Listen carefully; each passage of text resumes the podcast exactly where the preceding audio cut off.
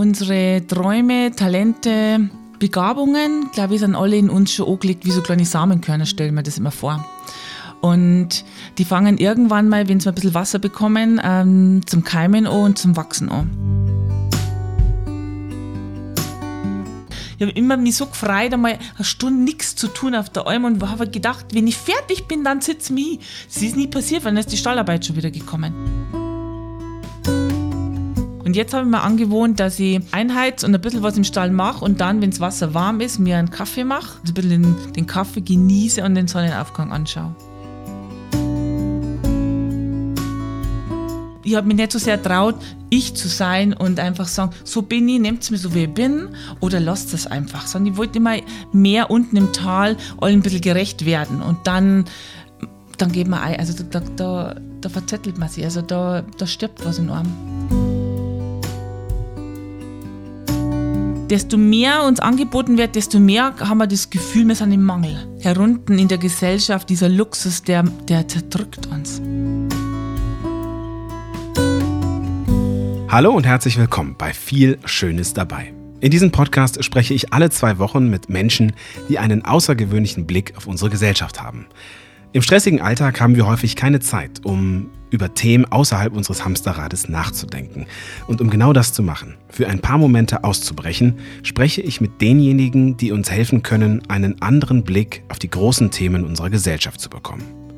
Zu jedem Interview erstelle ich eine eigene Bildstrecke und einen ganz persönlich geschriebenen Text, um dem Podcast noch zwei weitere Dimensionen zu geben und damit zu einem multimedialen 3D-Podcast werden zu lassen. Über die Website viel-schönes-dabei.de findet ihr Bildstrecke und Text zu jeder Folge. An dieser Stelle möchte ich mich bei allen Unterstützerinnen und Unterstützern bedanken, die diesen Podcast supporten. Danke, dass ihr am Start seid. Und wenn du jetzt auch mitmachen möchtest, dann mach es doch gerne, dann kannst du das tun. Einfach auf vielschönesdabei.de vorbeischauen und Supporter oder Supporterin werden. Mein heutiger Gast ist Martina Fischer. Den Namen mag es vielleicht ganz oft in Deutschland geben, doch diese Martina hier, die werde ich ganz sicher nur in den oberbayerischen Alpen finden. Wer sie ist und was sie macht, das wird sie uns jetzt aber wie immer selbst erzählen. Hallo Martina. Hallo, grüß dich, Bastian. Hallo, mein Name ist Martina Fischer und ich bin Senderin auf einer Alm zwischen dem Tegernsee und Rosenheim. Seit zehn Jahren steige ich jeden Sommer in die Berge auf und verbringe vier Monate auf einer Alm. Als Selbstversorgerin lebe ich von den Erzeugnissen meiner Kühe, Schweine, Ziegen und Hühner, ebenso wie von dem, was mir die Natur zur Verfügung stellt. Ich zapfe Birkensaft, sammle täglich Kräuter und Beeren und verarbeite all das zu natürlichen Produkten wie Marmelade, Butter, Topfen und oder Käse. Auch mein Brot backe ich hier selbst. Strom und Warmwasser habe ich keins, brauche ich aber auch nicht. Denn das einfache Leben ist das, was ich suche, um mich gut zu fühlen. Wir sprechen heute über mein Leben als Selbstversorgerin, darüber, warum es richtig war, meinem Herzen zu folgen und warum ich mich vielleicht gerade deshalb nicht als Aussteigerin verstehe. Mein Name ist Martina Fischer und ich bin der heutige Gast bei Viel Schönes dabei. Hallo Martina. Grüß Bastian. ähm, ja, schön, dass ich hier sein darf ähm, und tatsächlich hier einen direkt mal äh, offenlegen.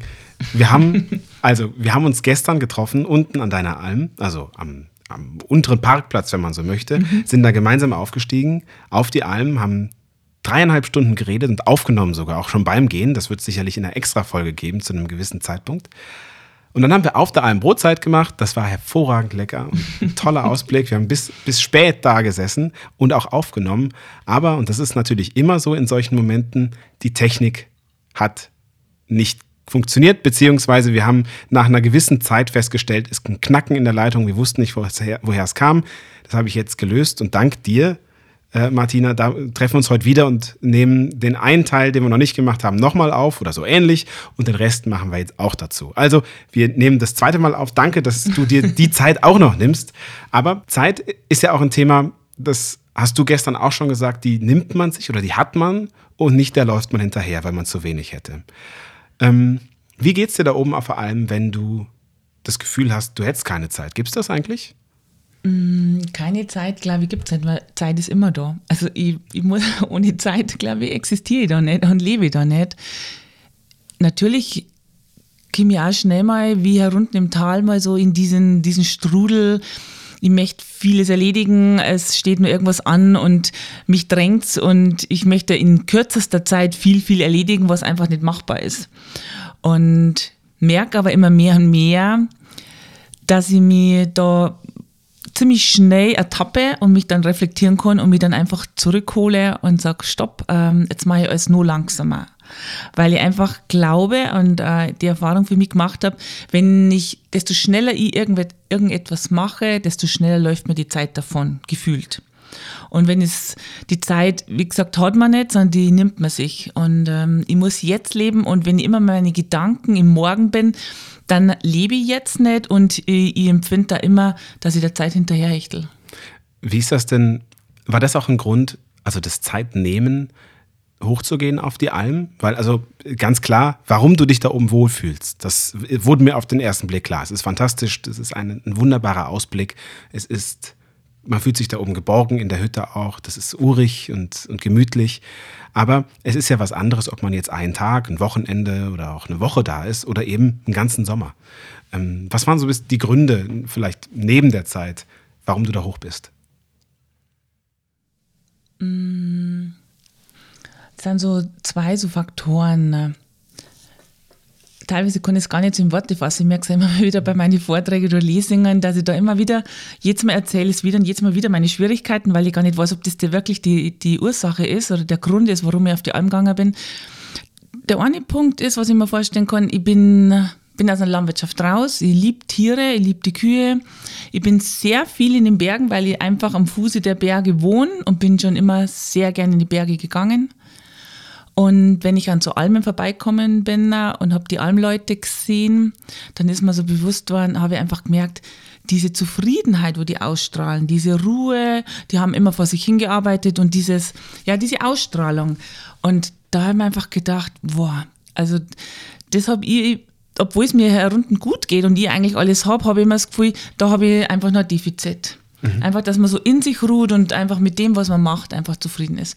Und da haben wir gedacht, da würde man gerne eine Scheibe abschneiden. Das war so ein Punkt. Und das andere ist, glaube ich, dass mir unsere Träume, Talente, ähm, Begabungen, glaube ich, sind alle in uns schon angelegt wie so kleine Samenkörner, stellen wir das immer vor. Und die fangen irgendwann mal, wenn sie ein bisschen Wasser bekommen, ähm, zum Keimen an und zum Wachsen an. Und es liegt an uns, wir, wir spüren es durch die Intuition, die mal so diese ganz leise kleine Stimme, die in uns mal so mal zwischendurch immer wieder hochploppt, wenn man sich mal die Zeit nimmt oder wenn man ein bisschen alles ein bisschen ruhiger macht. Und dann sagt diese kleine Stimme, oh, das war doch einmal was, oh, das da die auch gerne machen. Und dann ist halt einfach, kommt es auf uns selber drauf an, ob wir sagen, oh nein, aber das geht überhaupt nicht und dann trampelt man dieses kleine Pflänzchen wieder zu. Oder ob man sagt, hm, was ist denn da? Und dann immer wieder dieses Pflänzchen nähert und darüber nachdenkt und überlegt, wie könnte das sein und wann könnte das sein und dieses so Ausblümen, also diesen Traum, diese, die, diese, dieser Impuls, wo da käme, ist immer, wie man merkt, der wird immer stärker, einfach den nähern. Also ich sage es immer, nähern mit Gedankenkraft und mit Gefühlen nähern. Mhm. Und immer diese Vorstellung, ja, das kann ich mir vorstellen, das werde ich mal irgendwann machen und sie das so ein bisschen ausblümen, aber halt nicht krampfhaft. Und dann glaube ich, und so bei mir war es dann so, dass dann diese Pflanze einfach schon so groß war, die sie nicht mehr wegdrängen hat lassen. Und irgendwann habe ich gedacht, boah, mir hätte so gern auf die Alm gehen. Da war ja immer nur diese Arbeit im, im Hinterkopf. Und dann bin ich wirklich durch Zufall, in Anführungszeichen Zufall, ähm, zu meiner Freundin, die war auf der Alm gegangen und habe dann gesagt, irgendwie, oh, das würde ich auch so gern machen. Aber, und dann hat sie gesagt, ja, mach's doch einfach. Und nur dieses Mach's doch einfach hat bei mir nur mal so einen Schalter umgelegt. Da ist mhm. dieses Aber einfach mal in den Hintergrund gestellt worden. Und dann hat sie gesagt, ja, sie wüsste sogar äh, vielleicht eine Almstelle für mich. Dann, da war es dann auf einmal diese Tür auf, die einfach so schwer, also diese schwere Eisentür ist einfach au leicht aufgegangen. Und dann habe ich mir gedacht, ja, warum nicht? Und dann bin ich einfach mal so alles durchgegangen, was wäre, wenn ich auf die Alm gehen würde? Was, wie würde ich einfach so meine ganzen Tätigkeiten, äh, wie wäre mein Leben einfach anders strukturieren, dass es machbar wird? Und wie hast du diese Abers abgeschafft, von dem du dann eben sprachst? Also da, da gab es mhm. ja sicherlich gute Gründe, das nicht zu tun. Ganz viele. Ich meine, es geht ja schon los, dass man sagt, komm mal einfach den Job einfach, ähm, wer kriegt schon vier Monate einfach mal frei, ähm, muss ich kündigen, macht, spielt der Arbeitgeber mit. Dann haben wir ähm, ja, so einen, einen riesengroßen einen alten Hof mit, mit Obstgarten und Gemüsegarten. Da ist im Sommer die Haupternte kann ich einfach meinen Partner alleine lassen mit dem. Wie macht man es mit der Buchführung? Wie macht man es äh, generell mit dem Kochen zu Hause, auch mit dem Partner, mit der Wäsche? Mit, äh, wir sind beide sehr aktiv ähm, in der Musikkapelle oder war ich sehr aktiv. Kann ich einfach sagen, ich bin jetzt einfach den Sommer, die Sommermonate nicht da, wo die Hauptspielzeit ist. Also es sind schon viele, viele Faktoren. Aber ich habe mir dann einfach mit meinem Mann auch hingesetzt und dann sind wir einfach jeden Punkt diese A-Bars durchgegangen. Jeden. Und dann haben wir einfach gemerkt, wenn man es wirklich möchte, dass für alles eigentlich eine Lösung gibt. Oder wenn es mal keine Lösung gibt, einen guten Kompromiss. Mhm. Also man braucht nicht immer eine Top-Lösung, aber es kann auch ein guter Kompromiss sein. Und dann haben wir einfach gedacht, wie oft katapultiert uns einfach das Leben mal schnell raus. Wenn es uns eigentlich wohin hinführen möchte, wo wir einfach nicht hinhören und auf unsere innere Stimme nicht hören. Und ich habe vor ja, 2003 einen ganz schweren Unfall gehabt und ähm, bin beim Klettern abgestürzt und wäre fast querschnittsklemmt gewesen. Und das war so, so, so eine Sache, da auf einmal ist man drei Monate ausgenockt, ohne mit der Wimper zu zucken und es geht alles. Mhm. Es geht einfach irgendwie weiter. Und jeder kennt es vielleicht nur, dass man mal meint, man ist nicht einmal eine Woche ersetzbar und dann wird man krank und auf einmal geht in zwei, drei Wochen auch. Und ja. jeder Mensch ist ersetzbar. Und das war dann der Grund, dass ich gesagt habe, so, jetzt mache ich es. Okay.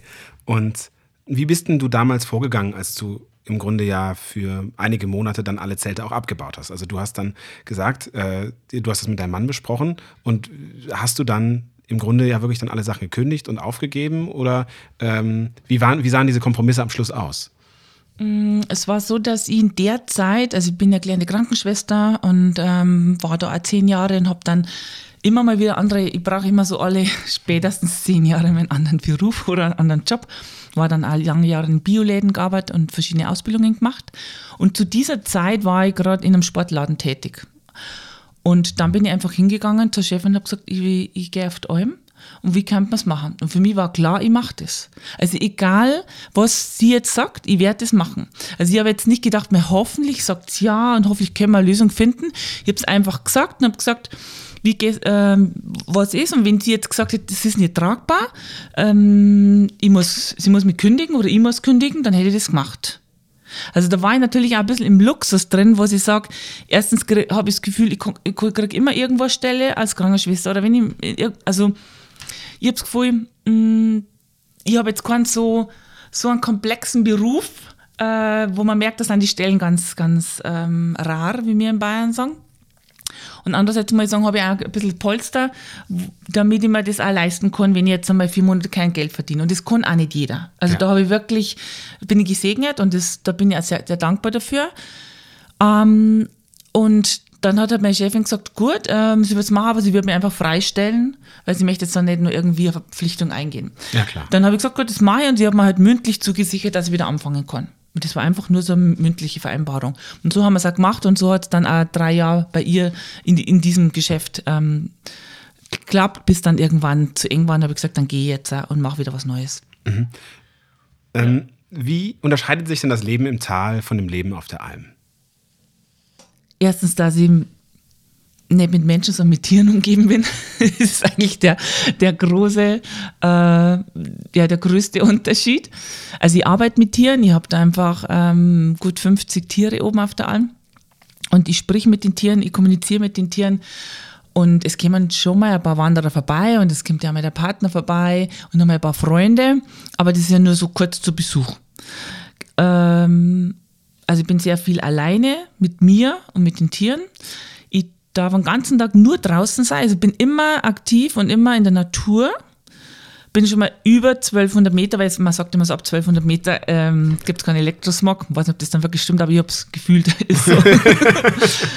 ähm, genau, und ich habe einfach nicht diesen, dieses Zeitmanagement wie, wie herunten. Also dieses, dass man immer abgelenkt wird von irgendeiner Tätigkeit, die man einfach macht. Ich kann einfach eine Arbeit nach der anderen machen und dadurch merke dass ich 12, 14 Stunden arbeiten kann, ohne dass ich total erschöpft bin. Ich bin körperlich müde und bin dann dankbar und zufrieden, aber nicht diese körperliche Erschöpfung, wie man herunten, wie herunten schnell mehr hab, wenn man einfach immer schneller arbeiten muss, wie eigentlich und die Natur das für unseren Körper und für unseren Geist vorgesehen hat.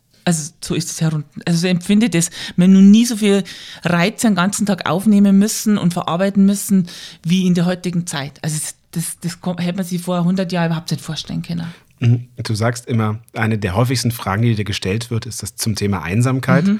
Ähm, du sagst darauf immer, ja, ich bin ja gar nicht einsam, ich habe ja meine Tiere. Ähm, und das finde ich eigentlich ganz schön, was ich mich aber frage, was ist so viel besser am Kommunizieren mit Tieren als am Reden mit Menschen? Ähm, ich glaube, besser darf ich jetzt nicht sagen, weil ähm, das ist also wunderschön, einfach mal mit Tieren zum Arbeiten, weil man auf einer anderen Ebene mit denen kommuniziert. Also man muss viel mehr wieder alle Sinne, also ich darf wieder meine ganzen Sinne einsetzen, also mein, mein Hören, mein Schauen, mein Fühlen und vor allem die Intuition. Also man kommuniziert eigentlich nonverbal. Also ich rede dann schon mit den Tieren, aber im Endeffekt verstehen sie ja nicht meinen Text, sondern meine Stimme und mein Klang und meine Haltung, also die Tiere reagieren enorm auf Haltung und die merken auch sofort, wenn, wenn ich gestresst bin und ich hätte jetzt doch mal vor, abends irgendwo zum, zum Senderinnen-Treff zu gehen und möchte irgendwie ein bisschen schneller fertig werden, dann sagt die Kuh, pff, das machen wir jetzt gar nicht mit und, und, und macht da so ihre, ihre ähm, ja, Zickerlein. Aber ähm, das einfach nicht nur aus dem Verstand zu agieren. Also mir müssen herunten kann ich sehr viel aus dem Verstand ähm, agieren und kann auch mit den Leuten viel über den Verstand kommunizieren. Das geht auf der Alm gar nicht und mit Tieren sowieso nicht. Und das mhm. macht so spannend und das, man kommt so sehr ins Herz rein. Also viel mehr ins Herz wie nur im Verstand. Und das beseelt. Also ich sage immer, das beseelt. Und beseelen heißt ja nichts anderes, als dass ich vom Herz aus agiere und nicht nur vom Kopf. Mhm. In, in einem Interview hast du mal gesagt, du siehst dich nicht als Aussteigerin. Also du bist nicht da hoch, um vor etwas zu fliehen. Warum, warum bist du dann auf die Alm gegangen? Mm weil da irgendwie ein Reiz da war. Warum weiß ich nicht. Aber es ist so, Aussteigerin, jetzt darf ich es glaube ich wieder ein bisschen anders sehen. Also Aussteigerin habe ich damals immer gedacht, man steigt aus, wenn man überhaupt keine Lust hat an dem jetzigen Leben. Und so war es bei mir nicht. Also mir hat mein Leben einfach auch herunten gut gefallen. Nur hat mir irgendwas gefehlt noch. Und das habe ich erst auf der Alm so richtig gespürt. Das heißt, das hast du gesucht, du warst eigentlich auf genau. der Suche. Ich war eigentlich auf der Suche und von daher war für mich dieses Aussteigerin so ein bisschen, habe ich immer so ein bisschen negativ assoziiert, aber im Grunde genommen ist, natürlich steige ich aus einem gewissen System aus. Also ich steige aus dieser, herunten aus dieser, äh, aus, ich sage immer, aus diesem Kollektiv von, von Menschen, ähm, wo bestimmte Energien herrschen, die irgendwie mit denen, die mir einfach zu waren sind, die, wo ich nicht so ganz umgehabt habe bin ich ausgestiegen auf die Alm, wo ganz andere Energie herrscht, durch die Natur und durch die, durch die Tiere. Und so mehr Raum ist zum Atmen, mehr Raum zum, zum Denken und wo, der, wo mein Horizont weiter wird. Schon allein durch das, dass ich da auf der Alm bin. Also mhm. ohne, dass groß was passiert. Und das ist das eigentlich, was, was aber es ist, wie du sagst, es ist schon jetzt da, die sagen, ja, es ist äh, ein gewisser Ausstieg, aber ich, ich werte jetzt nicht mehr. Ich werte das Wort nicht mehr. Das habe ich auch gelernt oben auf der Alm. Nicht mehr zu bewerten ich versuche es also nicht mehr zu bewerten, das glaube ich, da war jetzt schon ein bisschen sehr heilig. Das, schaue ich jetzt an. ich bin dann daran arbeiten. Also ich habe das einfach gemerkt, dass ich erst auf der Alm richtig gemerkt, dass ich doch sehr viel Werte und die, die Menschen oder Situationen in Schubladen tue. Mhm. Und da habe ich einfach gemerkt, das tut mir überhaupt nicht gut und fühle mich nicht gut und ähm, ich eng mich unheimlich ein. Also ich werde nie groß was Neues erleben und neue, neue Erfahrungen machen und neue Begegnungen, wenn ich vorher schon irgendwie die Leute in Schubladen tun und gedacht, oh na, der ist mir nicht so sympathisch, mm, der tickt anders, mit dem mag ich nichts zu tun haben. Und das ist immer so klar geworden auf der Alm, weil ich auf der Alm natürlich, wenn wer, wer kommt, einfach nur immer ein, zwei Menschen mal habe und nicht herunten, wo ich ganz viele Menschen habe, wo ich gar keine Zeit habe, mir über solche Sachen Gedanken zu machen. Mhm. Du redest auch häufig über Freiheit, die dir im Tal fehlt. Ist es das, also dass du eine gefühlte Verpflichtung hast gegenüber anderen Menschen, als das, was dich quasi von der Freiheit entfernt? Oder das, was, umgekehrt, verstehst du Freiheit als, ich muss nicht mit diesen ganzen Menschen zu tun haben oder ist das was anderes? Ich glaube, das ist was anderes. Ich habe gemerkt, dass diese Freiheit, Freiheit ist immer ähm, nicht nur das, dass ich das Gefühl habe, ich muss jetzt ganz viel arbeiten, sondern das ist im eigenen Kopf, das ist im eigenen Geist.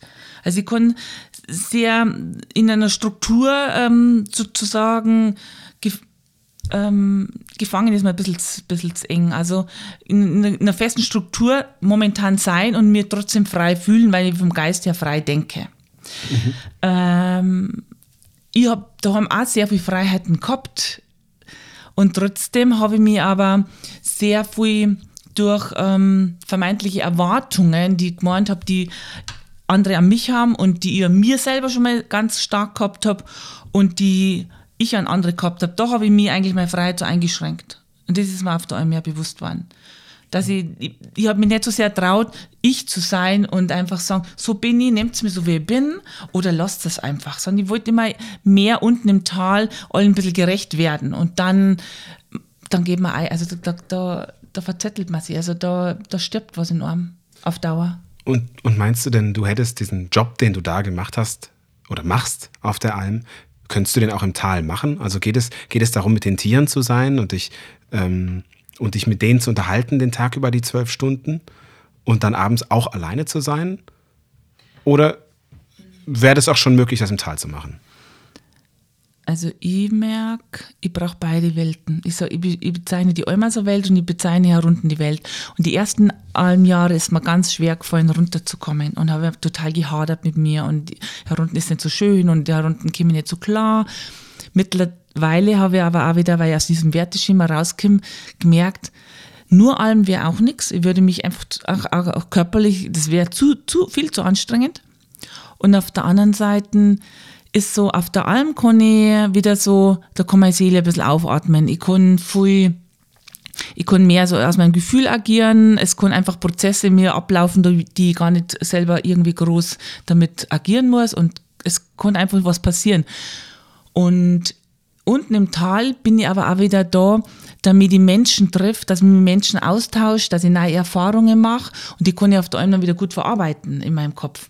Aber ich, ohne also ich finde jetzt mittlerweile ganz wichtig, dass ich, dass ich Menschen um mich habe und liebt es auch und liebt den Austausch auch. Bin aber auch im Kopf freier geworden und bin auch von meinem Selbstbewusstsein stärker geworden und von daher ähm, tue ich mich jetzt immer leichter, einfach mit Menschen umzugehen. Also das merke dieses, deswegen macht es mir immer mehr Spaß, ganz, ganz unterschiedliche Typen mal kennenzulernen und mich mit ihnen auszutauschen. Das habe ich gelernt und da bin ich sehr dankbar dafür. Mm, du hast eben schon gesagt, du bist in den ersten Jahren nicht gern wieder runtergekommen. Und du hast auch schon mal erzählt, dass es für deinen Mann sehr schwer war, dich gehen zu lassen. Und zwischenzeitlich, also nach dem dritten Jahr, meine ich, warst du auch dann ein Jahr nicht oben, mhm. weil er, so wie du sagtest, dich gefühlt nicht gehen lassen konnte. Und im vergangenen Jahr, also das, ähm, du bist jetzt zehn Jahre oben, dazwischen war eben ein Jahr Pause. Und das heißt, sechs Jahre später, vergangenes Jahr, habt ihr euch nach über 20 Jahren Ehe getrennt. Ähm, würdest du sagen, ihr beide habt euch über das Leben auf der Alm verloren? Oder hatte das, hatte das auch unterliegende Gründe, die damit gar nichts zu tun hatten? Mm, ich habe das Gefühl, dass ich auf der Alm erst mehr gespürt habe, wer ich bin und was ich brauche und was mir gut tut und wo ich hin möchte. Und äh, wir sind ein sehr gutes Team gewesen, sage ich immer. Also wir waren 25 Jahre verheiratet äh, mit Franz. Und ähm, ich verstehe mich heute noch gut mit ihm. Da ist die Spannung jetzt ein bisschen mehr da, aber ähm, also wir haben jetzt nie irgendwie totale Krisen gehabt. Wir waren ein unheimlich gutes Team, aber ich war trotzdem viel mehr, ich sage manchmal auch viel mehr in sein System und habe das auch mit übernommen. Und das ist nur gegangen einfach um uh, viel zum Schaffen, viel zum uh, das Haus renovieren, zu arbeiten. Und habe aber schon mal gespannt, boah, irgendwie fühle ich mich wie so im goldenen Käfig. Ich habe alles, mir geht's gut, aber irgendwas gibt es da noch anders, was, was nach, nach dem ich irgendwie dränge. Und das, wo man aber der Franz nicht geben kann und das ich aber unten auch nicht leben kann mit dem Franz. Und auf der Alm habe ich einfach gemerkt, ich habe totale Sehnsucht nach Freiheit, nach Weite und auch mal irgendwie andere Länder zu erkunden und einfach was anderes zu machen. Und das, glaube ich, das hat die Alm war nochmal so dieser Aufbruch, dieser Auslöser, dass ich einfach merk, gemerkt habe, wo mein Weg hingeht. Also ich hätte es unten nie geschafft. Aber die Alm hat uns jetzt nicht entfremdet, mhm. sondern ähm, wir, wir, sind miteinander, sehr lange miteinander gewachsen und irgendwann bin aber ich, habe mich an, in eine andere Richtung entwickelt. Auch durch die, durch die Bücher, die, die dann auf mich zugekommen sind, wo die zwei Bücher, wo ich dann geschrieben habe, ähm, war sehr für Veranstaltungen, auf Lesungen, habe ich gemerkt, boah, ich möchte gerne in eine ein bisschen andere Richtung gehen. Und da hat er nicht mehr so mit Kindern und ich konnte es für ihn nicht erwarten und er, er konnte es aber auch von mir nicht erwarten, dass ich wieder zurückgehe in das alte Leben. Mhm. Und dann war für mich klar, dass man einfach, dass einfach gehört, da ist ein neuer Mensch in meinem Leben getreten und das war dann der Grund. Ja, genau, dann können wir da auch direkt bleiben. Du lebst nämlich jetzt seit einem Jahr mit deinem neuen Freund zusammen, Andi. Den, äh, der hat uns auch äh, netterweise gestern unser Proviant hochgebracht. Also das war, war schön. Eigentlich die Strecke, die war 40 Minuten vielleicht zu Fuß, vielleicht 50. Und ähm, wir haben aber fast drei Stunden gebraucht und als wir oben ankamen, war schon eingeheizt, das, die Brotzeit war fast fertig und dann konnten wir uns mit ihm zusammensetzen und essen. Das war hervorragend lecker und, und toll. Und auch jetzt ähm, genießen wir gleich äh, den Rest de dessen, was wir gestern noch nicht gegessen haben. Äh, also du lebst mit ihm zusammen und er ist auch Senner. Er ist Senner von der Nachbaralm. Ähm, und inwiefern meinst du, hat diese Lebensveränderung dann jetzt auch was mit dem Almen zu tun? Also war es eigentlich zwingend vom Gedanken her, dass dein neuer Mensch in deinem Leben auch Alma ist oder Senner ist und versteht, dich dadurch versteht? Oder war das jetzt nur eine Lebenseinstellungssache? Ich wollte eh was ändern. Und er war zufällig da. Ich weiß nicht genau, wie, wie mir das Schicksal jetzt zum Andi geführt hat, aber ähm, ich habe schon gemerkt, dass es schon ganz äh, wertvoll ist, wenn, wenn man irgendwie in wenn dadurch, dass ich so eine Sehnsucht nach der Alm habe und die Alm so liebe, dass man so in dem Bereich gleich schwingt und den anderen so gut verstehen kann. Aber ich glaube, es ist nicht nur die Alm, es ist einfach ähm, der Mensch Andi, der mich einfach sehr, sehr fasziniert und mir jetzt, ich merke, mit dem einfach so wahnsinnig wachsen kann. Also das ist, ähm, es hat, glaube ich, so um, es war für um so klingt, dass ich ihn halt jetzt auf der Alm kennenlerne. Ähm, es war ja nicht nach dem ersten Jahr, es war wirklich erst nach dem, nach dem, nach dem neunten Jahr. Äh, von daher äh, weiß ich nicht genau. Ich glaube, da darf ich mir jetzt aus dem Fenster legen, dass ich sage, äh, genau das war der Grund. Äh, Multifaktoriell. Ja, also viele, genau. Viele ich glaube auch, dass das so zu sein soll, wie man es in Bayern immer sagt. Hm, jetzt ist es ja auch so, das Leben da oben ist sicherlich viel unkomfortabler, oder? Und, und deutlich anstrengender. Also ähm, du bist zwölf Stunden, 14 Stunden am Tag am Arbeiten, du hast keine heiße Dusche, du ähm, hast keinen Strom.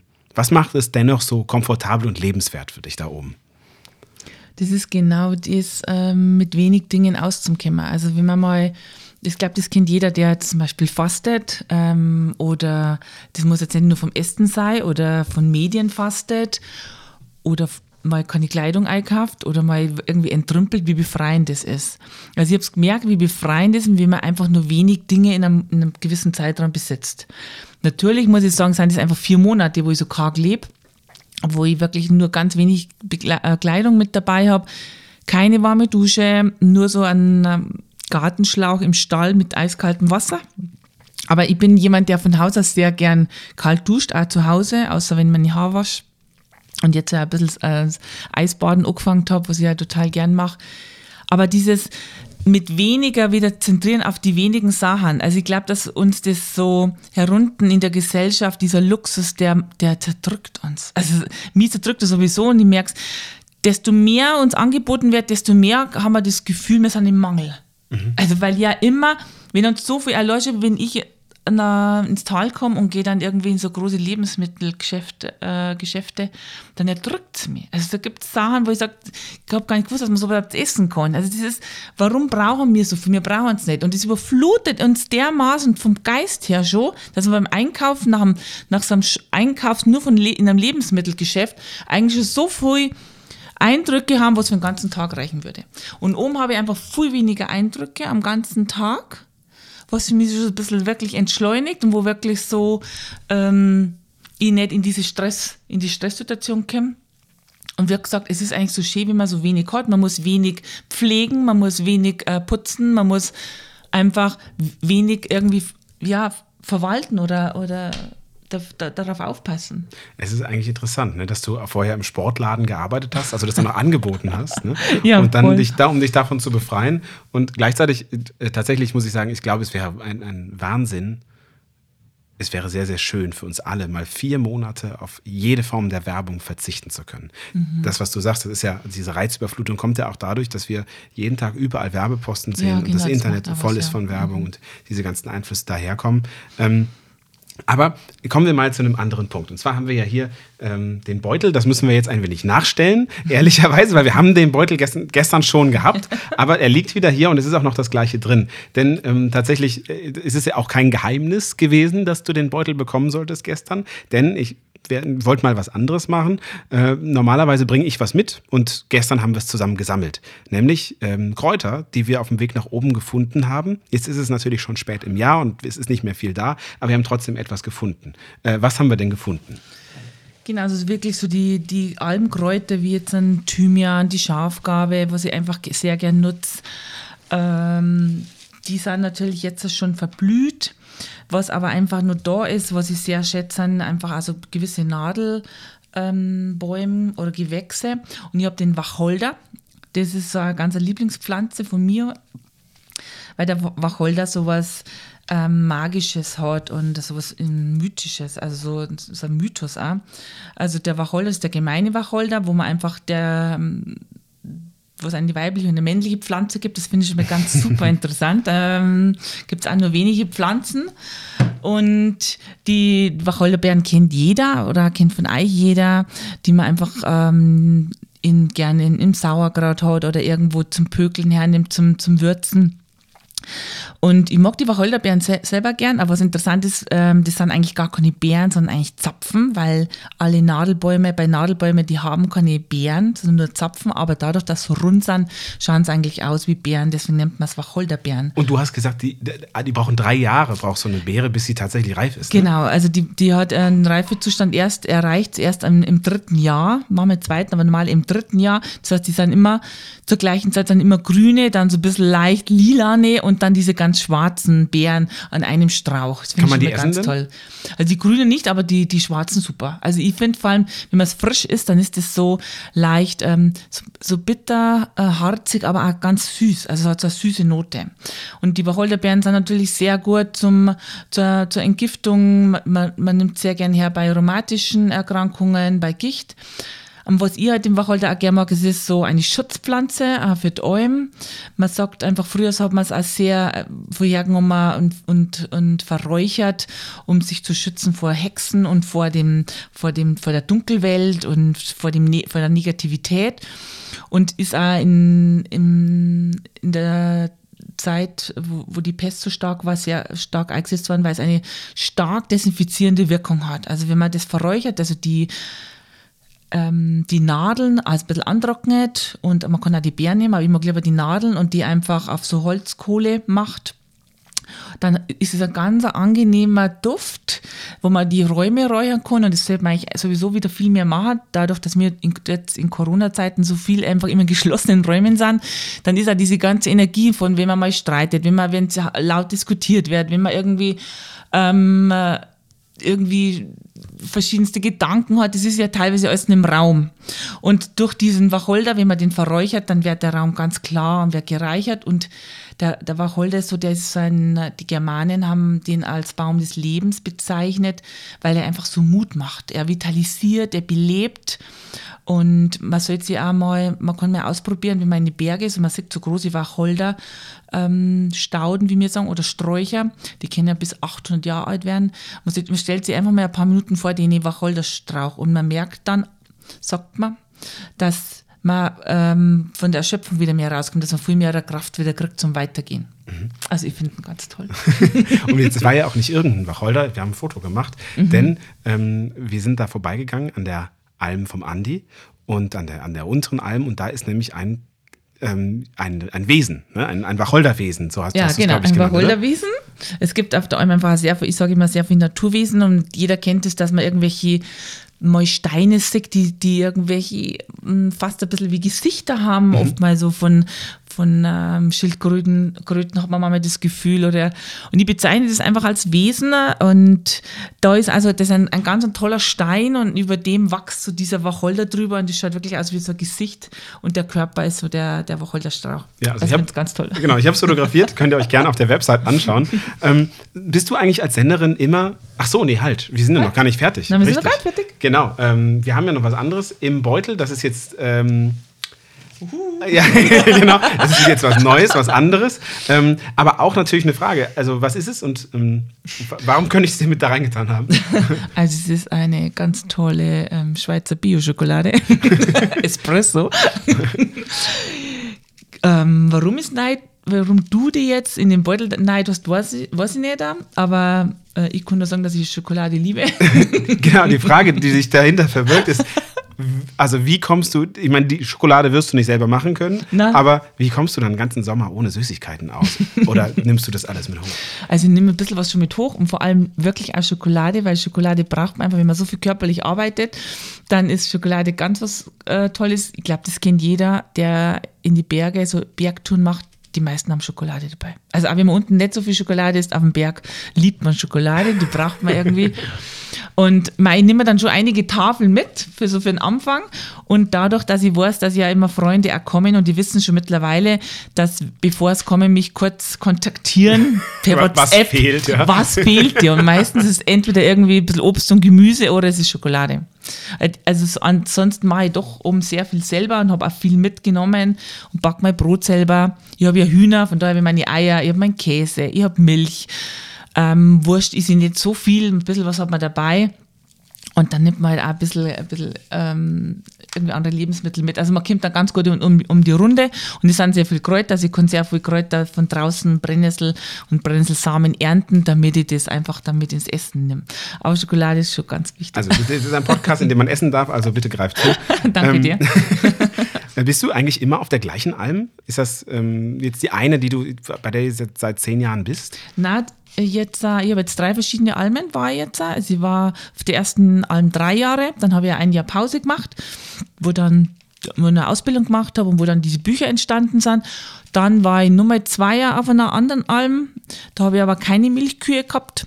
Und dann habe ich aber das Gefühl gehabt, ich möchte nochmal ähm, andere Alm haben, wo ich wieder Milchkühe und Kälber im Stall habe. Und dann bin ich aber durch Zufall über Mundpropaganda und viel Fragen zu der ähm, Grottenthaler Alm gekommen, wo ich jetzt die letzten fünf Jahre war, also die höchstgelegene auf 1450 Meter.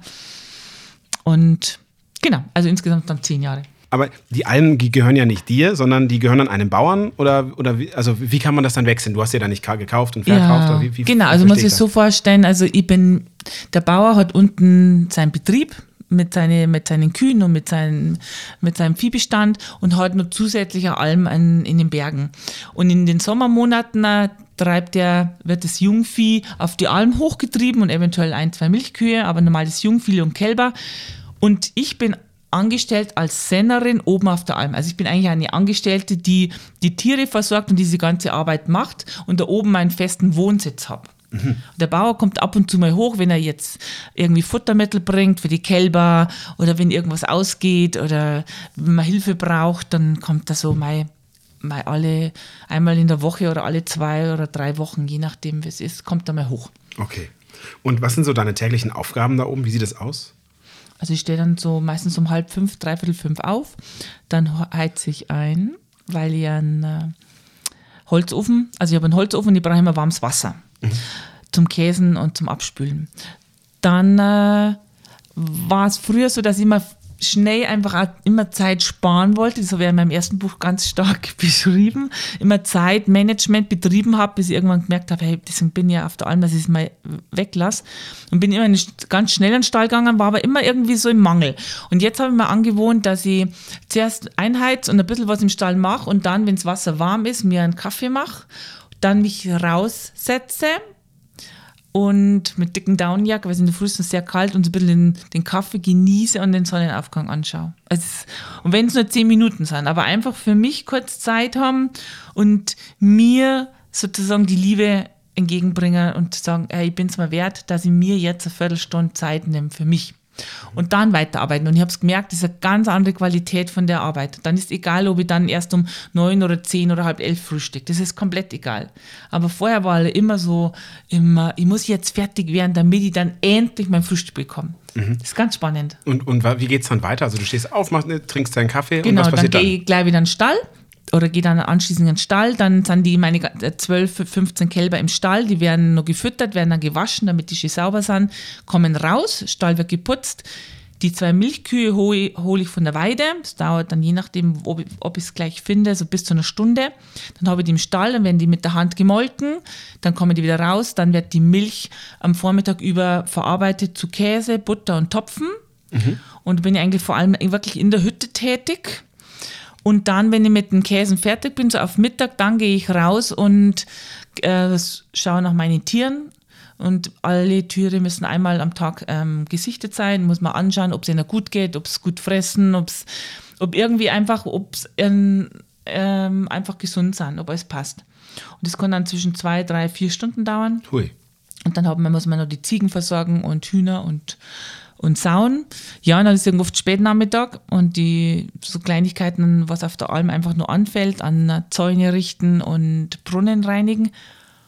Ja, am Spätnachmittag geht es dann wieder los in den Stall und dann ist man so um 8 Uhr, 9 Uhr fertig. Und was machst du dann? Kannst du dann entspannen auch wirklich richtig oder fällst du dann nur noch tot ins Bett? Also bin dann schon sehr müde. Also ich versuche dann, dass ich immer nur raussitze mit einem Glas Wein mhm. oder mir noch ein bisschen was zum Essen mache. Und dann merke ich aber, dass ich dann schon gar nicht mehr sitzen kann. Also am liebsten wäre, glaube ich, so ein Liegestuhl. also die Spannkraft ist irgendwie, die Kraft ist nicht mehr da, allein schon zum Sitzen. Und gehe dann da, doch dann zwischen neun und zehn dann irgendwie ins Bett. Fehlt dir denn das Nichtstun auf der Alm? Ähm, am Anfang habe ich es gar nicht so gespürt, aber ein bisschen schon. Aber ich nehme es mal mehr. Also ich nehme es mir jetzt immer mehr, dass ich einmal sage, Gott, jetzt lege ich mir mit die Hängematten. Also ich schaffe es nicht oft, weil einfach immer denke, ich muss noch irgendwas machen. Ähm, aber dadurch, dass es ja nur begrenzte Zeit ist, ähm, habe ich ja, weiß ich ja, dass dann noch wieder die andere Zeit kommt. Und jetzt, wenn ich zu Hause bin, dann merke ich, dass ich es mir jetzt richtig nehmen kann. Also richtig, was ich früher vor Jahren gar nicht machen habe können. Mhm. Ja, ich finde es so interessant, weil dieses Nichtstun hat ja eben eine schöne Komponente auch, mhm. nämlich man muss frei oder man darf frei entscheiden, ob man etwas macht oder etwas nicht macht, wenn man nichts tut. Dann kann man kann ich entscheiden, mache ich jetzt weiter nichts oder fange ich jetzt was an. Und in deinem Job ist es ja so, wie du das beschreibst, ähm, musst du jeden Tag immer Dinge tun. Ja, also das, du bist verpflichtet und das ist eine Notwendigkeit. Ähm, daher für mich die Frage, entscheidest du dich denn eigentlich gerne oder ist es eben genau das, dass du da oben so gern bist, weil du keine Entscheidungen treffen musst, weil du komplett durchgeplant bist? Genau, also es ist schon, dass man um natürlich Entscheidungen treffen muss und dass man, man bestimmte Tätigkeiten, die man machen muss, wo man aber variieren kann. Aber der Frage, ich glaube, zielt ein bisschen auf was anderes ab. Ähm, ich habe es eigentlich so die letzten, ja, so seit ich eigentlich denken kann, nie richtig das Gefühl gehabt, dass ich nichts tue. Also es war für mich einfach nie positiv besetzt, das Nichtstun. Und wenn ich jetzt frei gehabt habe, dann habe ich halt mir die freie Zeit gemacht, um zum Sporteln oder aktiv zu sein. Also das muss ich schon sagen, habe ich jetzt erst wirklich so die letzten ein Jahr oder zwei Jahre lernen dürfen, dass dieses Anführungszeichen, ich sage immer Anführungszeichen, nichts tun, ähm, sich dieses treiben lassen, dass es ganz was Wertvolles ist. Also dass es eigentlich die, nur wertvoller ist, als wenn man aktiv ist. Viel wertvoller. Weil dann einfach von innen raus mal Impulse kommen kann. Erstens kann sehr viel verarbeitet werden, so von Lore. Und es konnte mal von innen kommen, hey, das war doch was. Das wäre doch mal was, was ich jetzt machen könnte. Und ich könnte doch jetzt spontan, hätte ich jetzt wirklich Lust, eine Freundin anzurufen oder zu besuchen oder zum Eisbaden zu gehen. So richtig aus dem Herzen und nicht, weil es auf meiner To-Do-Liste steht. Und da geht es nicht um die Tätigkeiten, die man machen muss, weil es jetzt irgendwie Arbeit ist, sondern bei sehr viel merke ich, dass das die in der Freizeit, dass diese Freizeittätigkeiten sind. Wie, wie, war, wie war denn faul oder, oder wie war denn das Nichtstun vorher belegt? War das dann, äh, das sind alles Faulenzer oder? Na, ich habe alle bewundert, die es geschafft haben. Also ich, ich habe das immer toll gefunden, wenn jemand einfach so ähm, wirklich sie einmal treiben lassen kann oder lang mal stundenlang auf der Bank sitzen kann und nur schauen kann. Das habe ich nie kennen. Ich habe immer so innere Getriebenheit gehabt, immer. Mhm. Ähm, und habe gedacht, boah, das, das würde ich gern. Aber dadurch, dass ich eh so wenig Zeit habe, merke ich dann die freie Zeit halt wenigstens für Sport Ach so, also das waren Menschen, die, die quasi nichts getan haben, waren Menschen, die waren fertig mit all dem, was sie tun mussten und du warst leider nie fertig, weil es Ja, so viel zu tun gab. Die waren vielleicht, ja, ich habe viel zum Tun gehabt, muss ich sagen, also wirklich, aber fertig werden tut man nie.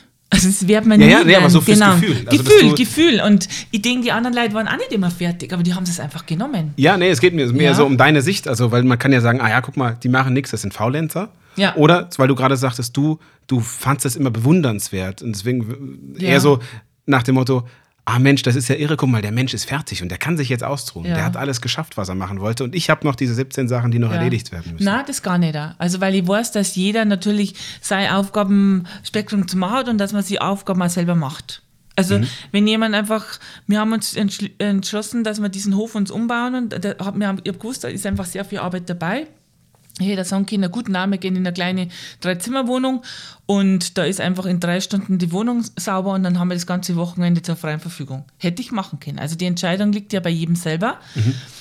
Ähm, und natürlich sind manche Sachen, äh, wo man einfach mal hingeführt wird, wo man einfach nicht auskommt. Ich war drei Jahre meine Großtante pflegt und die waren voll Pflegefälle, da habe ich auch nicht sagen können, so, jetzt mache ich was anderes. Dann habe ich mich einfach dafür verpflichtet. Aber es kämen ja auch wieder Phasen, wo es ein bisschen entspannter und ein bisschen ruhiger wird. Und da ähm, habe ich es einfach nicht geschafft, dass ich mir diese, ähm, dieses Nichtstun erlaubt habe. Ja. Weil ich wollte immer fertig sein. Ich wollte zuerst fertig sein mit allem und dann mich ausruhen. Und das klappt nicht. Genau, das, das zuerst fertig sein klappt nicht. das klappt nicht. Das, das habe ich auf der Alm gemerkt. Ich habe immer mich so gefreut, einmal eine Stunde nichts zu tun auf der Alm und habe gedacht, wenn ich fertig bin, dann sitze mich. Das ist nie passiert, weil dann ist die Stallarbeit schon wieder gekommen. Du musst dir die Zeit jetzt in dem Moment nehmen, wo du das Gefühl hast, so, und jetzt bin ich zum Beispiel, wenn ich äh, losgegangen bin zu meinen Tieren nach Mittag, dann habe ich mich einfach ganz oft einfach irgendwo an einen Stein gesetzt und so mich ein bisschen aufgeladen und einfach so lang verweilt, wie mein Körper das braucht hat. Und manchmal bin ich eingeschlafen und dann bin ich halt nach einer Stunde erst weiter. Und dann war aber ganz andere Qualität dahinter. Und ich habe alles weiter geschafft. Und das, was ich nicht geschafft habe, war nicht wichtig. Ja. Ähm, wie ist denn das, wenn ich alleine bin, dann denke ich viel nach und gerade so zum Beispiel auch beim Autofahren oder so, wo man ja sich auf eine Sache konzentriert, aber viel im Kopf machen kann, da komme ich häufig zu für mich neuen Erkenntnissen. Hast du viel Zeit zum Reflektieren auf der Alm, wenn du so passiv irgendwelche Sachen machst? Eigentlich nicht. Mhm. Also jeder Mann, der immer ja auf der Alm, da habe ich viel Zeit zum Nachdenken und zum Dahinsinieren. Auf der Alm fun funktioniere ich und mache meine Arbeit. Ähm, ich mache es gern und es macht mir auch Spaß, aber reflektieren ich erst zu Hause. Also so, also die Alm macht was mit einem. Sie verändert einen, aber man spürt es nicht gleich. Und es geht auch nicht ganz so schnell, sondern es geht über die Jahre. Und irgendwann habe ich immer wieder gemerkt, "Ha, irgendwie habe ich mich verändert. Irgendwie sehe ich jetzt Sachen aus einer anderen Perspektive. Aber das hat sich, glaube ich, erst in dieser Zuhause wieder ein bisschen gesetzt und da, da, da, da habe ich mich gewandelt mehr. Und ähm, meinst du, ist, diese, ist die Alm für dich auch eine Form von Projektionsfläche für ein besseres Leben? Also meinst du, es gäbe einen anderen Ort, auf, an dem du sein könntest, der nicht die Alm ist, wo es dir genauso gut gehen würde wie dort? Mit Sicherheit. Was kann das sein? Oder wie geht es jetzt auch weiter? Ich meine, das ist ja vielleicht spielt es mir natürlich in die Karten, dass wir gestern uns schon ein bisschen unterhalten haben, ähm, um nicht zu sagen dreieinhalb Stunden auf dem Weg nach oben. Ähm, du hast ja jetzt durchaus andere Pläne, oder nicht? Ja, also ich habe immer gesagt, höre dann auf zum Alm gehen, wenn, wenn was Besseres kommt wie die Alm. Also das habe ich immer gesagt. Ähm, und jetzt ist so, dass äh, ich, das ist nicht ganz spruchreich, aber vorhabe, dass ich mit meinem Partner ins Ausland gehe, weil der ähm, ein Projekt übernehmen könnte im Bereich Entwicklungszusammenarbeit und das wäre vielleicht sogar Tunesien und das wäre dann auch über längere Zeitraum. Eigentlich, also das Projekt würde dann über drei Jahre gehen, wenn er es wenn er's als bekommt oder nimmt. Du würdest einfach mit dann? Und ich habe einfach gedacht, ja, das mache ich. Also ich, ich habe zum Andi gesagt, ich darf so gerne mit dir mal ins Ausland gehen. Er war viele Jahre im Ausland und ich merke einfach Leute, die sehr früh auch in der Wegschicht drum waren, ähm, die haben ganz oft wirklich so ganz anderen Blick auf viele Sachen. Also ich möchte das jetzt im Umkehrschluss nicht, äh, nicht damit ausdrücken, dass Leute, die nie rausgehen sind, jetzt irgendwie verkopfter sind oder enger sind, gar nicht. Aber mir fasziniert es, wenn Leute einfach früher erzählen können und ähm, andere Sichtweise zum Leben kriegen. Und ich habe gesagt, ich darf mit ihm gerne mal mit ins Ausland gehen. Und das könnte sein, dass wir da jetzt nach Tunesien gehen und wenn das nicht klappt, dann gehen wir von Hause, dann gehen wir woanders hin. Also wir gehen auf jeden Fall auch für eine gewisse Zeit, ähm, ab Januar wahrscheinlich, ins Ausland. Aber wohin, wissen wir noch nicht ganz genau. Und was passiert dann mit den Almen? Das steht jetzt raus. Also wenn es länger wird, dann äh, mache ich jetzt einfach allen Pause. Die und? läuft mir nie davon. Also ich kann ja, könnte ja in zwei, drei Jahren immer noch wieder auf die Alm gehen, wenn es dann soweit ist. Aber jetzt, glaube ich, darf man was anderes an die Reihe kommen. Mhm. Ähm, es ist ja äh, witzig, weil eigentlich habe ich dich angefragt, weil ich gerne über Selbstversorgen reden möchte. Wir haben jetzt schon über 50 Minuten hier auf der Uhr und ähm, wir haben noch gar nicht über Selbstversorgen gesprochen. Ähm, für uns, wir kommen aus der Stadt und mit uns meine ich meine Familie und natürlich sicherlich auch viele der Hörerinnen und Hörer. Ähm, wir sind dem Städtischen nah, wir haben einen ganz kleinen Garten, wenn überhaupt, vielleicht haben wir auch nur einen Balkon. Ähm, was können wir machen, um uns auch ein wenigstens, ein ganz kleines bisschen selbst zu versorgen? Ich finde das jetzt ganz ähm, schön, dass ich das selber erfahren darf, weil ich habe ja immer einen Hof gehabt, wo wir eigentlich alles vor der Haustüre gehabt haben. Obst und Nüsse und Beeren und Eier von den Hühnern. Von daher war eigentlich, und mein Mann war äh, auch Jäger, also ein bisschen einfach äh, eigenes Fleisch, eigene Wurst. Und die, natürlich die ganzen Produkte von der Alm. Und jetzt ist so, dass ich ja, aus dem System komplett ausgestiegen bin und mir in unserem ganz ähm, alten, äh, spartanisch, ganz spartanischen alten Haus wohnen, an, ja, am Rande von, von Rosenheim, so am Stadtrand von Rosenheim.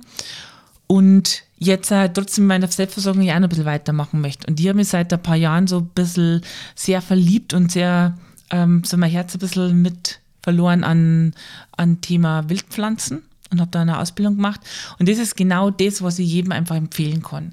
Dass man sich ein bisschen Wildpflanzen sind, äh, dann es wird die Zukunft werden. Man kann sich von Wildpflanzen wirklich zum großen Teil ernähren und wirklich ernähren. Das heißt, ähm, nicht nur Nahrung aufnehmen, sondern wirklich den Körper ernähren mit den besten Stoffen, was es überhaupt gibt. Also wenn man so am Tag ein, zwei Hände voll Wildpflanzen isst, dann ist man, dann hat man eine super gute Grundversorgung.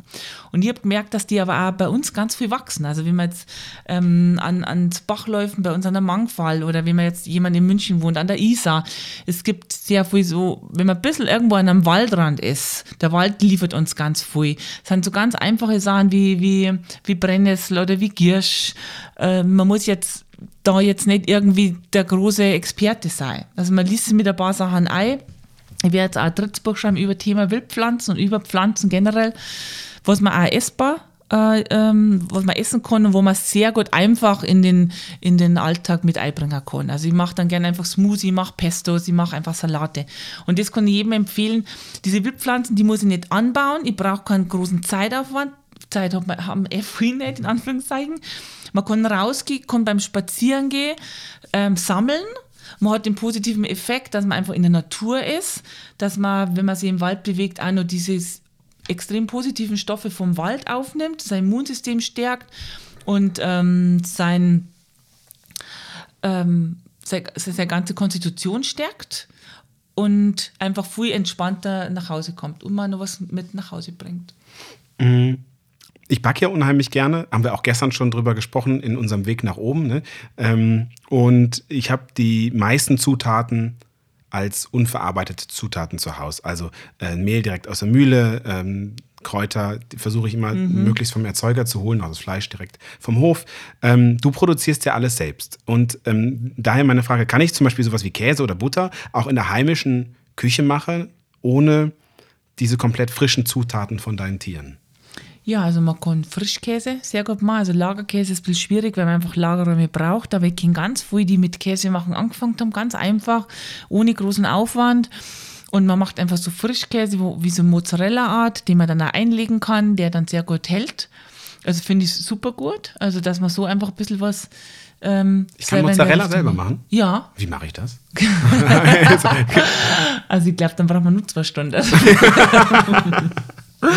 Also denke, wenn, wenn man Möglichkeit hat, dass man, man kann natürlich auch gekaufte Milch nehmen, aber es gibt schon mittlerweile sehr viele Milchtankstellen oder wenn man einen Bauern hat, irgendwo in der Nähe, dass man vom Bauern die Milch holt.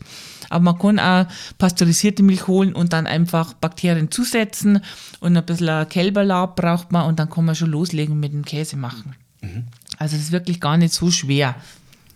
Ähm, und wie ist das denn, wenn man sich selbst versorgt? Geht das eigentlich dann neben dem ganz normalen Leben? Weil was du jetzt so beschrieben hast, ist natürlich, dass dein ganzer Alltag untergeordnet ähm, ist dem Essen machen. Also du bist einen halben Tag, bist du damit beschäftigt, die, ähm, die Kälber zu melken, dann ähm, de, den Käse herzustellen, die Butter und den Topfen herzustellen, äh, um das dann nachher auch zu essen. Dann, genau, mhm. hast, ähm, du backst dann auch noch selbst dort oben. Da ist ja schon ein guter Teil des Tages vorbei. Wenn ich jetzt arbeite, habe ich ja die Zeit nicht, all das noch drumherum zu machen. Ähm, kann man trotz allem ein, ein ganz normales Leben führen und sich selber versorgen? Ähm, komplett selber fangen, glaube ich nicht. Also das kann ich jetzt auch nicht. Also ich weiß nicht, ob das der, der Sinn der Sache überhaupt ist. Weil dann wird es enormer Stress, weil man muss sagen, muss überlegen, wie viel Zeit hat man neben der Arbeit noch mhm.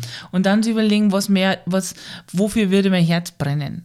Und dann ist die Frage, möchte ich ja alles auf einmal machen oder, oder fange ich einfach mit leichten Sachen an? Und für mich ist Selbstversorgung auch, dass man sagt, man tauscht mal was aus. Der eine macht einfach, der hat ganz viele Obstbäume, macht wahnsinnig gern oder Beerensträucher, macht ganz gern äh, Marmelade, der andere backt aber total gern Brot und man tauscht sich einfach aus. Also äh, für mich Selbstversorgung auch in dem, dass man wirklich einmal so ein bisschen sie ein bisschen zusammen tut und jeder macht was und es wird einfach äh, getauscht. Und dann hat man wirklich dann fünf Sachen und hat aber eine Ursache gemacht. Mhm. Also sowas finde ich eigentlich ganz ja, cool. Und äh, wenn man sagt, man möchte sich einfach ein bisschen nachhaltiger äh, ernähren, man muss nicht immer alles selber anbauen. Also bei uns gibt es mittlerweile ja so, so wie diese Sonnenblumenfelder, wo jetzt immer mehr so explodieren, wo man sich selber Sonnenblumen oder Blumen schneiden kann, gibt es bei uns jetzt auch mehr Bauern, die bauen richtig Gemüse an. Also wirklich, die bauen Salate an, äh, Stangensellerie, äh, und die man selber ernten kann und dann halt das Geld irgendwo schmeißt und teilweise in Bioqualitäten. Das finde ich super. Also wir haben jetzt noch Dadurch, dass ich jetzt keinen eigenen Garten habe, fahre ich da mit dem Radl hin und ähm, hole mir da mein Radicchio und mein Eissalat und mein Zuckerhut für wirklich ganz, ganz wenig Geld und habe da Bioqualität. Also das ist also, man muss ja schauen, kann man sich das leisten. Also ich liebe einfach hochwertige Nahrungsmittel, kostet natürlich auch mehr. Aber dann gibt es vielleicht auch Möglichkeiten, wenn ich sage, ich, ich möchte nicht den Bioladen einkaufen, sondern noch frischer geht es gar nicht. Ja. Und wenn ich einfach nicht die Möglichkeit habe, irgendwie riesigen Sachen zum Anbauen, also große Anbauflächen, dann kann ich sowas halt auch nutzen. Das finde ich ganz toll. Mhm. Da gibt es ja auch gibt ja verschiedene ähm, Plattformen auch, äh, wo man, das ist jetzt vielleicht noch so für ja. die Leute, die wirklich mitten in der Stadt wohnen, ähm, wo man sich austauscht, also wo quasi gutes Essen mhm. äh, abgelegt wird, wo man äh, tauschen kann, ähm, ja. Äh, Fairfood und solche Sachen. Das finde ich ähm, super gut. Also auch wirklich für die Stadt. Man muss sich ein bisschen stadtfähig machen. Es gibt ja wirklich mittlerweile ganz viele Bücher, so Selbstversorger auf dem Balkon.